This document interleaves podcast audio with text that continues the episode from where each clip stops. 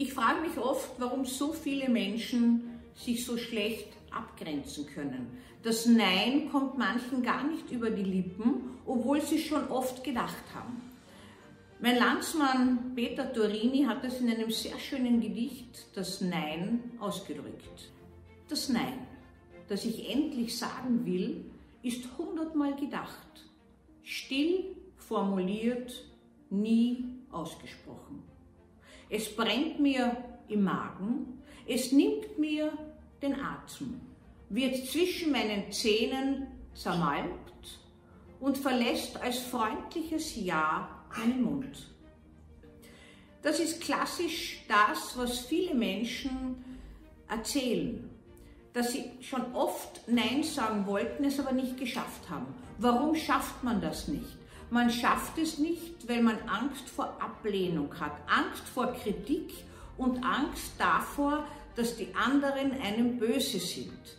Wer sich abgrenzen kann, kann ganz bei sich bleiben. Natürlich ist ein fließendes Hin und Her Schwenken zwischen Kompromissen mit dem anderen und bei sich bleiben im Leben das Um und Auf. Aber immer Ja zu sagen, damit man gewissermaßen niemanden kränkt und verletzt, das führt dazu, dass man selbst sich überfordert und letztlich dennoch andere verletzt.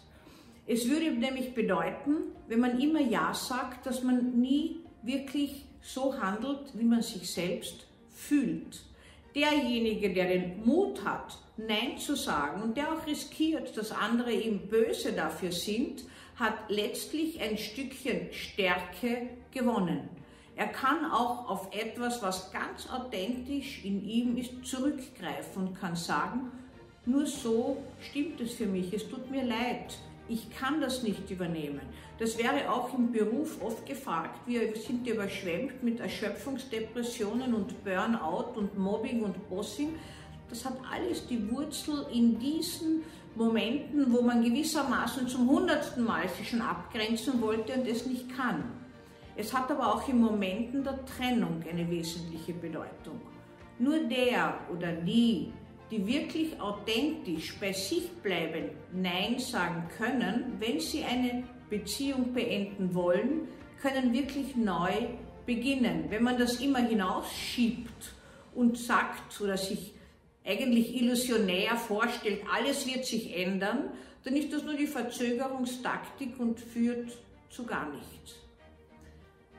Vom Mut, Nein zu sagen. Es ist ein Stückchen so, wie wenn man eine Brücke baut, auf der man schrittweise geht und irgendwann ist diese Brücke auch der Abgrenzung und des Nein-Sagens so gebaut, dass man selbst darauf gehen kann. Man hat dieser Brücke getraut. Es meint aber nicht, dass wir immer Nein sagen, nur dann, wenn für uns das Nein angebracht ist.